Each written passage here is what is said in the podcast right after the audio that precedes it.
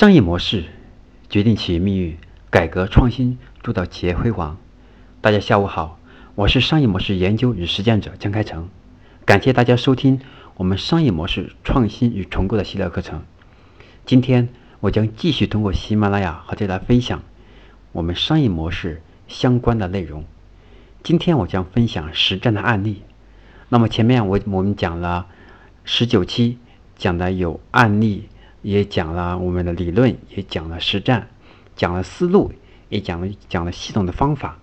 也讲了商业模式创新的路径，那么等等内容。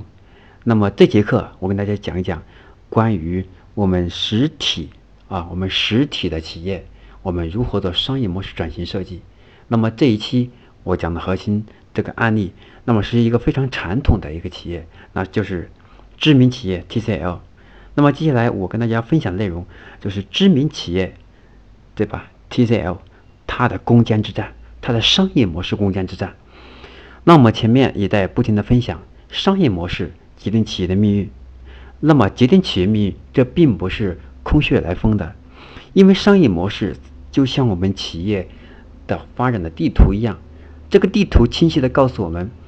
未来这个路在哪里，未来我们的终点在哪里。未来我们应该如何去创新？未来我们需要什么样的人才？未来我们需要什么样的体制？未来我们需要什么样的产品？未来我们需要什么样的？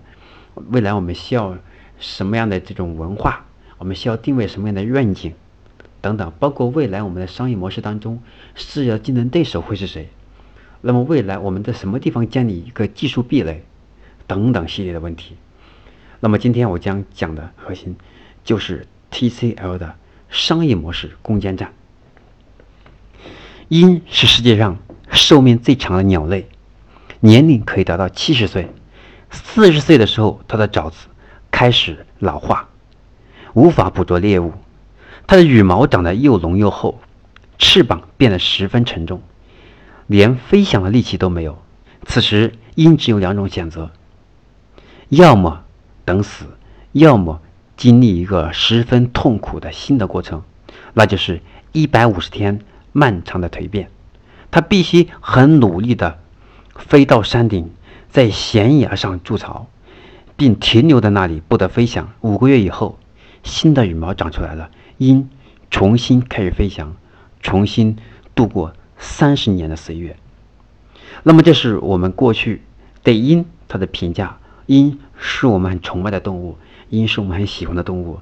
因此鹰它之所以能活到七十岁，也是在中间它要经历过其他的动物很难接受的痛苦和挑战。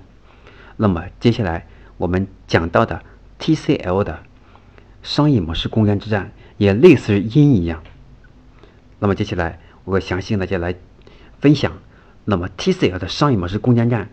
它为什么是要攻坚战？它的商业模式遇到什么样的问题？它是如何调整扭亏扭亏为盈的？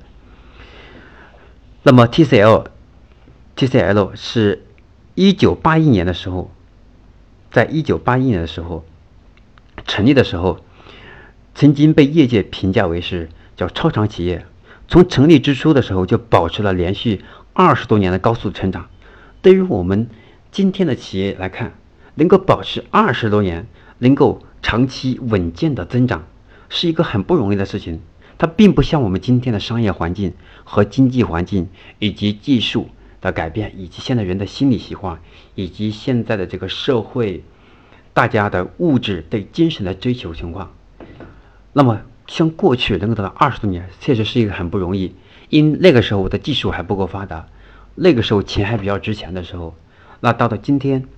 如果一个企业能做到二十年，我们现在很难了。我们经常提到以互联网为例，因为我自己创业了将近十年，啊，我我先后先后这个创业了，创业了八年，然后自己又开始做职业经理人。那么这过程当中，我也清晰的去见证了一个企业从无到有，从有到发展这过程当中所经历的痛苦和灾难，以及它的模式该如何蜕变和调整。那么对于 TCL 来来讲，能够达到二十多年。那确实是一个很不容易了，应该说是比较辉煌的企业了。那么当时我记得是在二零零四年的时候，二零一四年的时候，TCL 它就凭借雄心壮举哈，收购了法国这个汤姆逊彩电和阿尔特，对吧？就是阿尔卡特移动电源一这个移动电话公司。当时对于一个我们中国的，对我们中国的企业哈，能够开始能够开始这个这个这个并购我们的国外的一些企业，那也是一个很骄傲的事情。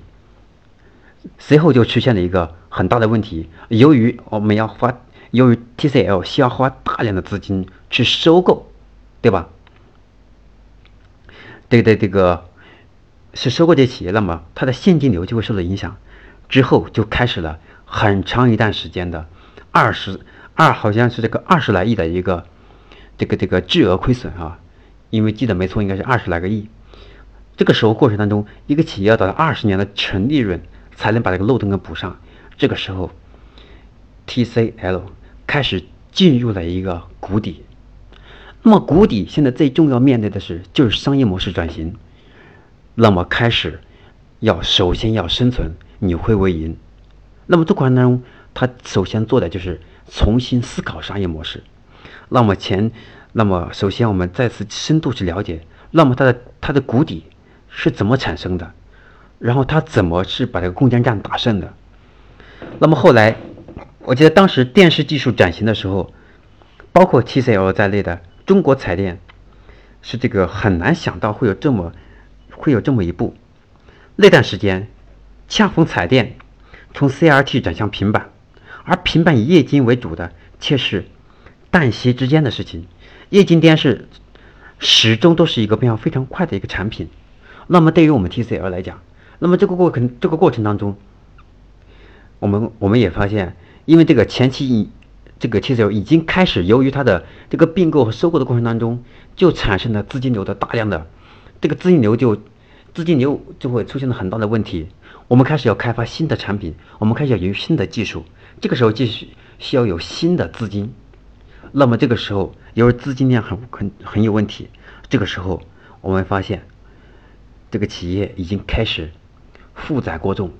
发展非常缓慢，甚至就像一个就像一只大象七只脚一样跑不动。这个时候该怎么办？那么这过程当中，呃，TCL 开始进行挣扎，开始自我救读，开始怎么去调整？当时 TCL 也看到了自身存在一些不足之处，并且并购了汤姆逊的时候，TCL 的规模没有汤姆逊彩电的规模那么大。所以出现了管理能力也不匹配的现象，这就更严重了。一开始只是资金链，到后面管理出了问题，这使得一些这个，这就使得一些到后面啊，TCL 开始这个达到新的文化，从文化的角度来让大家重拾信心。因为曾经 TCL 保持二十多年的稳健快速的增长，应该说非常辉煌了。到后面由于这个并购。由于并购这个企业，到后面出现资金链问题，由于企业之间磨合又出现管理上的问题，这个时候，TCL 一步一步进到谷底，到逐渐会发现后面还出现了这个 TCL 从二零零三年，应该是二零一三年，呃，这个这个七八月份的时候，两个重大的并购案例，特别是这个这个并购完以后，它的核心高管团队，它的精力和资源。它磨合的过程中过长，而且产生了不必要的很多的一些矛盾，所以出现的内耗也比较严重。这个时候，唯一要做的事情就是从文化变革和商业模式变革，让这个企业首先是化解内耗的问题，同时还要解决商业模式怎么的未来这个企业实现扭亏为盈，这是首先要考虑的事情。当时由于上市问题。TCL 当时还面临着是摘牌的危险，那么这个时候 TCL 一 TCL 一度跌到真正的核心的，真的是谷底的谷底。那面对低谷的时候，TCL 开始了背水一战的历程。我们的 TCL 的董事长李东生先生，他也看到了企业的生命周期当中要面临这些情况。那有时候对一个企业来讲，需要在企业的生命周期当中。做出困难的决策，开始一个新的一个过程。这个时候要颠覆以前过去的功绩，要对线的内部进行管理的调整，这个时候就会面临着这个选择的问题。如果调整调调整及时，很有可能化解危机；调整不时不及时，就像我们说感冒了，对吧？感冒了，如果我们喝药及时，就感冒可能好了；如果感冒药这个喝喝药的副作用过大，就可能加重病情，一个道理。因此，这个时候我们 TCL 怎么能像鹰一样进行自我解救？那么这个时候就开始进入到 TCL 的商业模式攻坚战了。那么应该是我应该是零零七年的时候，零七年年底的时候，TCL 开始进行了内部的业务的架构的重整。那么从这个从前面 TCL 的谷底这个过程产生来看，那么之所以进到谷底有三个核心的原因，第一个就是并购的时候资金链出了问题，第二并购完之后内部管理出了问题，第三个又恰恰逢面临的。是整个这个这个电视机这个行业的一个技术的颠覆的时期，又需要新的人才和新的人才、技术还有资金，所以加上它的谷底就比较严重。那么这个时候，这个，那么这个时候，TCL 就开始提出来了，这个要通过不断提升企业的国际化经营能力，建立自有知识产权的优势，同时。要一切发展，一切发展，就是我们的以整合能力为核心，结合我们的未来技术的革命，开始进行新的组合模式。TCL 的它的商业模式攻坚战当中就确立了两个方针：第一个是四大产业集团，第二个是两大业务群。那么这是它确立了的这个这个 TCL 进行内部的业务组结构完调整完之后呢？出售了电脑业务，还有这个这个这个这个这个，还有它的这个低压电器的业务，并进行内部进行的重组。其中最核心的就是 TCL 确立了它的四大产业集团和两大业务群这个结构。那么接下来要做什么事情呢？把这个一把这个第一步，首先是调整，首先调整它的战略架构，然后呢，第二步就开始。去打造自己的产业链，那么 T S 就开始产业了，从产品零售库存到订单模式，将原来工厂、仓库、经销商的构成的链条，把它变成了工厂直接到经销商，不经过仓储物流，这样大大缩短了它的产品的流向，同时降低了它的运营成本。重组之后，将原来将近百位员工分散到欧洲、深圳。等等各个不同的地方，那么前端和销售员，包括后端的财务、人力、行政、售后服务等支持统一的部门，号称都放在深圳总部。那么这个时候，他做的核心首先是大幅度降降低运营成本，让前面所产生的负负荷压力把它降低。那么这是他现在的第二第一点，是首先是确立四大产业集团和两大业务群体的这个战略架构。第二步是整调整产业链，将过去工厂这个从工厂、仓库到经销商的这个链条，把它简化为工厂直接到经销商的过程，来降低中间的成本。那么接下来他做的第三个商业模式的这个这个调整是什么呢？就是开始把品牌的重新定位和产业结构进行重新的调整。那么 TCL 开始。开始把过去曾经这个年度亏损高达二十亿元的这个二十多亿的这这个这个欧洲业务板块，把这个板块首先把亏损这个漏洞通过降低运营开支和重组业务，让它的业务形态焕发新的活力，让它的这个整个它的供血能力和它的开支进行新的调整。那么这个时候，那么就要产生。一个新的问题是要重新定位，因为一开始我们已经开始做了这个收购的业务，已经开始做了收购的这个一这个举动，已经产生了这个影响。那么现在我们要重新让外界、让国际化明白 TCL 的现在的这个这个它的它的产品技术，包括它未来的战略，能够有新的能够有新的突破。只有这样，TCL 才能获得，才能在这个未来的市场地位当中占有龙头的地位。那么这个时候，品牌的定位和产业结构成为重点之重。另外，要通过人才培养，将品牌的塑造和产业结构，把它的执行力，把它从从这个，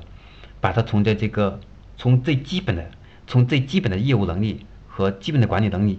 把它开始培养员工的战略管理能力。这个时候，TCL 开始去开始重新去审视内部和外部具有国际化视野这样的一些一批人才。那么过去的时候，我们会看到，我们像这么大的一个以以这个制造为核心的这些企业，他们一定从底下一步往上提的。那么这个过程中要经历过十年或者八年，才能从一个的基层员工变得一个高管。那么对于现在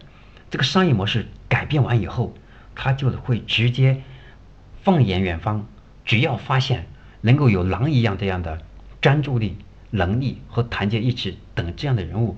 他们就把会把过去那个需要冗长的这样一个提拔的流程和晋升机制，把它变成了从一个快速。快速降低人才获取成本，快速去把人才的能力发挥到极致，这样一种做法。那么 TCL 集团的首席运营官，对吧？当时就在整个国际化当中，就确定它的战略地位，首先是要，首先要是挖掘内部和外部具有国际化视野和战略能力这样的人物，来重新梳理它的国际化的产业链和它的业态。这个时候，我们发现商业模式当中有很重要的一个环节是战略定位的问题。那么这时候，它关键要考验的就是这个国际化经营管理能力。那么，这个要具有国际化的管这个国际化的视野和战略管理能力，同时还要还要能够和国内的业务板块能进行有效的融合。那么这个时候，G C L 开始制定了一个新的计划，叫什么计划呢？就是叫这个这个。就是叫这个这个叫雄鹰叫雄鹰计划，所谓的雄鹰计划就是要通过完整的培训体系，完整的培训体系，然后呢，把它的中层力量培养像鹰一样，具有这样的一种生命力，同时拥有这样一种这个这个这个战斗力，然后还有这种事业能力。那么过去 TCL 它在它的低谷产生以前就是。这个低谷产生这过程当中，就是因为它的这个并购、它的内部管理，还有它的资金出了问题，才一步一步就步入到低谷。那么现在它要重新去调整，那么核心的就是它的人才结构。那么这个商业模式当中的有一个很重要的一个环节，是它的这个管理层，它的这个它的个专业视野和它的管理能力，是决定了这个组织它最后它的愿景是否能够实现。因为我们说的，我们未来我们企业要走一百年也好，五十年也好，问题是我们这个团队要有这个能力，在这五十年当中发生的所有的困难能够扛过去，还能够看到五十年之后未来的企业会走到会变成什么样，我们才能有信心走到五十年，才有信心坚持一步步走过踏过困难，到达目的地。这个时候，TCL 开始重新树立一个新的新的这个。这个人才结构，那就是叫叫这个这个这个雄鹰计划加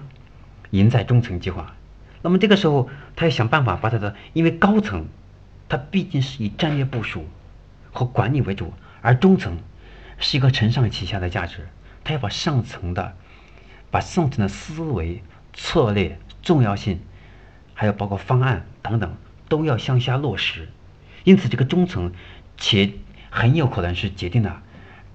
这个项目或者这个业务板块或者这个计划能否成功的关键因素。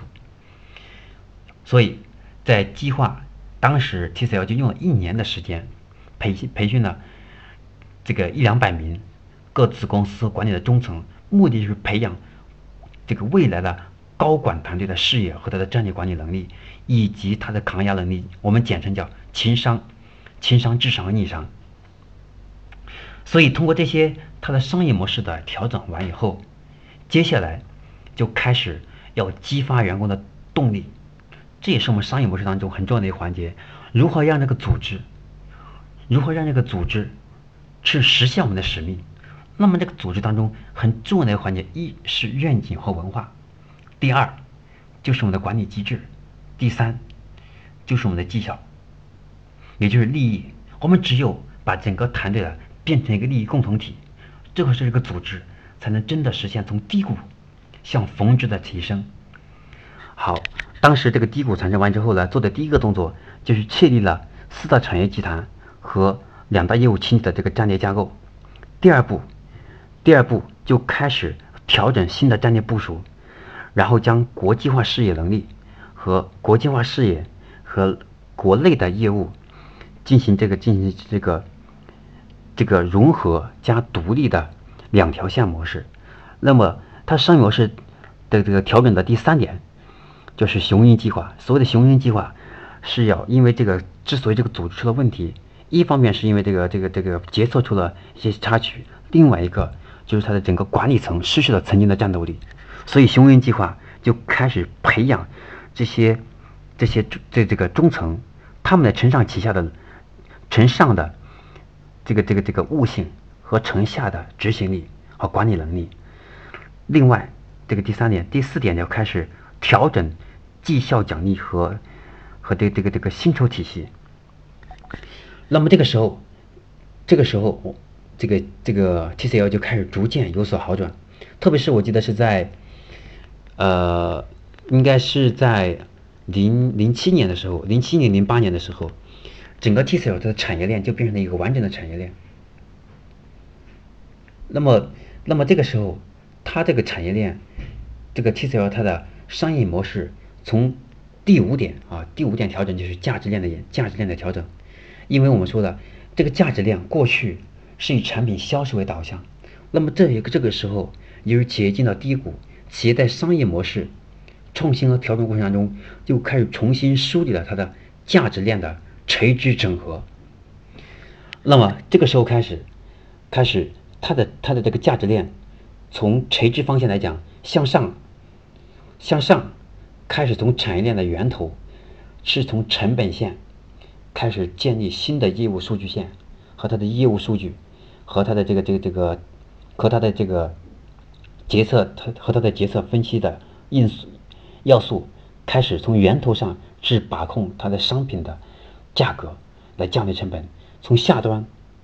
从下端开始将它的产品进行这个进行这个将过去的。这个这个我们说的，将过去的这个，将过去的这个好完成，将这个这个很漫长的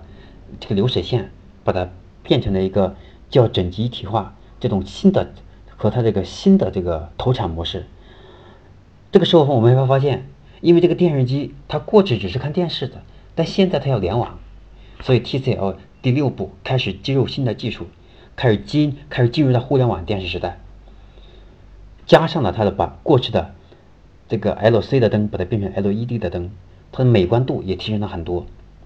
因此，这样一商业模式一调整完之后，呃，一调整完之后，在二零从二零一零年的时候，它的集团的收入就开始突破了五百亿，十年间增长了将近五倍。那么这个时候，它拥有的四大产业集团和两大业务群体就为它的商业模式创新的第一点，确立了一个良好的奠基。所以今天我和大家分享的 TCL 的商业模式攻坚战，其实给我们一个好的启发，就是任何一个企业，它迈入低谷，很有可能就是一个一个错误的事情，把它做成了政策的决策，很有可能是很有可能这个事情本来是好的，但是当我们分享在这个分分析的时候，可能我们在决策的时候过于理想化。特别是他们并购完之后，这个第一步可能并购的时候还没有充分的分析它的利害关系，可能还没有预估到未来影响会这么大，可能是当时有点理想化。那么第二点就是，呃，还没有认识到当时并购完之后会带来一系列的弊端，特别是内内外，就像我们说美团和大众合作这个合并完之后，美团。把大众的挤得差不多了。五八和赶集合并完之后，五八的人对吧？五八基本上，赶集那边仍然基本上也不能叫挤得差不多，是因为内部当中肯定是虽然是被并购了，他毕竟心里面还是不服的嘛，所以内部的融合当中还会出现很多的问题。那么这种内耗就会造成企业的成本大量上升，就会加就能加速这个低谷低谷的出现。因此，我们讲商业模式，很多时候它是在两种环境下出现。第一，是我们我们这个峰值的时候，所谓的峰值，是我们做的最好的时候呢。我们开始由于资源很丰厚了，资金很丰厚了，开始投入新的产品，投向新的市场，开始引入新的人才，开始开拓新的产品。开始组建新的业务形态，开始打造新的价值链，这是第一种商业模式调整。第二种就是企业被迫产被迫调整商业模式，被迫创新商业模式，因为企业的低谷不调，可能到最后企业就是半死不活，甚至直接走上消亡。那么好在商业我们 TCL 的商业模式创新，它的攻坚战是胜利了，那很多企业不一定能胜利啊。因此我们在商业模式。创新这堂课程就能看得出来是尤为重要。为什么我们说商业模式决定企业命运，改革创新铸造企业辉煌？我想通过今天 TCL 的商业模式攻坚战，大家应该就能了解的很透彻了。那我今天分享的关于商业模式创新与重构的这堂啊知名企业 TCL 的商业模式攻坚战，这个第二十讲就分享到这里。如果我今天的分享，对您有启发，对您有帮助，那就请您挥动您的手指，把它分享到朋友圈，分享给身边的朋友，一起共同成长。您的分享，您的学习，是我们坚持的动力。感谢您一感谢您一路的支持。另外，我们我们的课程，我们商业模式创新中的课程，是每周三和周五下午五点半准时准时更新，所以。希望我们的课程能够对大家有所帮助，希望大家一直学习。